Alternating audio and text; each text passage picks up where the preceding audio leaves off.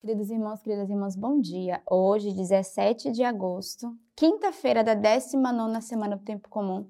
Hoje é um dia de comunhão, dia de unidade. Quinta-feira também é dia de rezarmos pela nossa igreja, de modo particular, pelo nosso Papa Francisco. Então, neste dia, rezemos por toda a igreja, pedindo essa graça da comunhão, essa graça da unidade. E a comunidade de Sementes do Verbo, a cada quinta-feira, também vive esse dia de oração e intercessão pela igreja, esse dia de lava-pés, de recomeçarmos com os nossos irmãos. E eu convido você a viver esse dia também na unidade, na oração e na intercessão.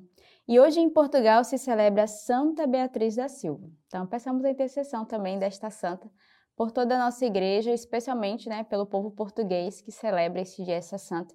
Também importante como intercessão para este país. A primeira leitura de hoje é retirada do livro de Josué. O Senhor disse a Josué: Hoje começarei a engrandecer-te aos olhos de todo Israel, para que saibam que assim como estive com Moisés, estarei contigo.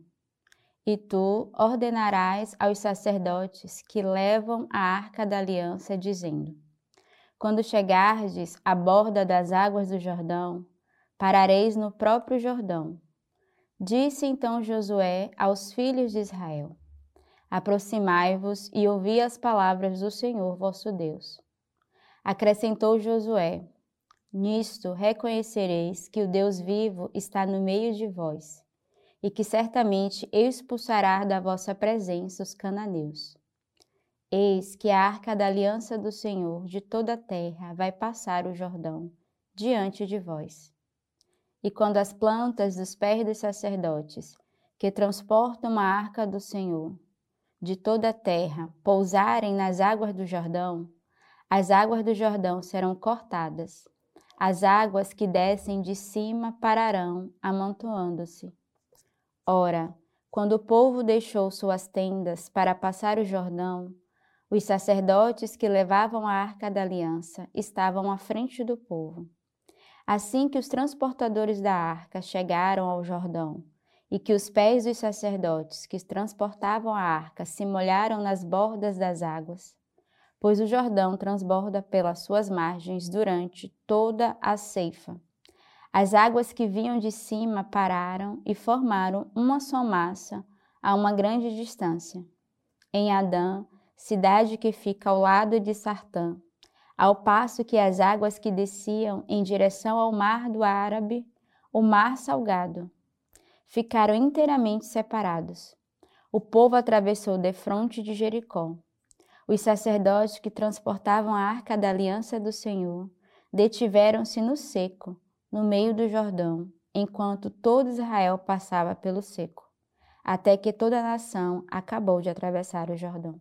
Então, a primeira leitura de hoje vai falar exatamente dessa passagem da arca né, todo o processo. E vocês vão percebendo ali, né, que eles vão passando pelas águas, vão passando ali, subindo as margens das águas. Enfim, a leitura vai mostrar todo o processo do povo com a Arca da Aliança e que os sacerdotes transportavam essa água. Mas o interessante é que no finalzinho da leitura vai dizer: os sacerdotes que transportavam a Arca da Aliança do Senhor detiveram-se no seco. No meio do Jordão, enquanto todo o povo de Israel passava-se pelo seco, até que toda a nação acabou de atravessar o Jordão.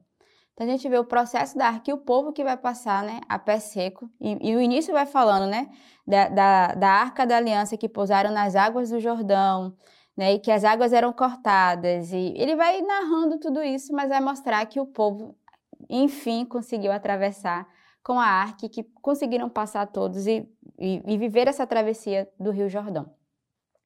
O salmo de hoje é o salmo 113. Quando Israel saiu do Egito e a casa de Jacó de um povo bárbaro, Judá se tornou seu santuário e Israel seu domínio. O mar viu e fugiu, o Jordão voltou atrás. Os montes saltaram como carneiros e as colinas como cordeiros. Que tens, ó mar, para fugires assim? E tu, Jordão, para que voltes atrás? As montanhas para saltar como carneiros e as colinas como cordeiros. Então, o salmo de hoje vai ilustrar né, essa primeira leitura que nós vimos hoje do povo que atravessou ali o Rio Jordão. E aí ele vai narrando, né? Quando Israel saiu do Egito e da casa de Jacó, Judá se tornou o santuário do Senhor. Israel transformou em seu domínio. Então ele vai narrar esse processo entre Judá e Israel. Depois ele vai fazer um questionamento, né? O que tens o mar para fugir assim, tu Jordãos, porque voltas atrás? Então o salmista vai nos relembrar a passagem do povo, o processo do povo ali entre Judá e Israel. E essa travessia, né, a gente estava falando na primeira leitura da arca, e o salmo que vem novamente confirmar, né, vem ilustrar essa primeira leitura. O evangelho de hoje é retirado do livro de São Mateus. Então Pedro, chegando-se a Jesus, perguntou-lhes: Senhor, quantas vezes devo perdoar ao meu irmão que pecar contra mim? Até sete vezes sete? Jesus respondeu-lhe: Não te digo até sete, mas até setenta e sete vezes. Eis porque o reino dos céus é semelhante a um rei que resolveu acertar contas com seus servos. Ao começar o acerto, trouxeram-lhe um que devia dez mil talentos.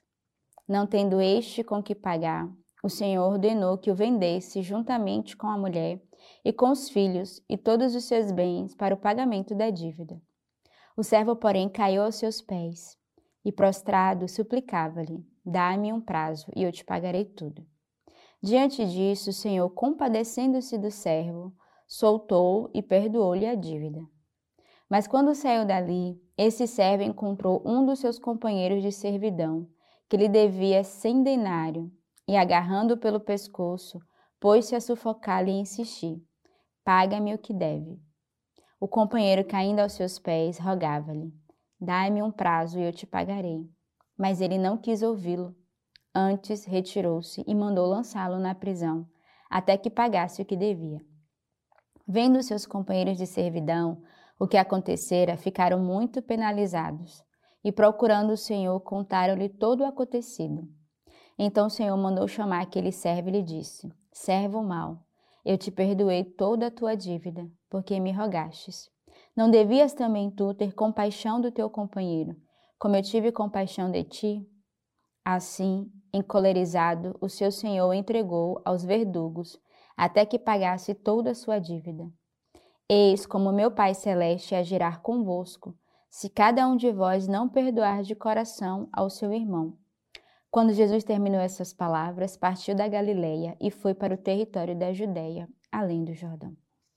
É um belo evangelho esse para uma quinta-feira, que é o dia do perdão, que é o dia da comunhão e da unidade. Ontem, na leitura né, no evangelho, já se falava dessa questão da correção com o irmão, do irmão que deve acolher a correção. E hoje ele vai falar da questão do perdão.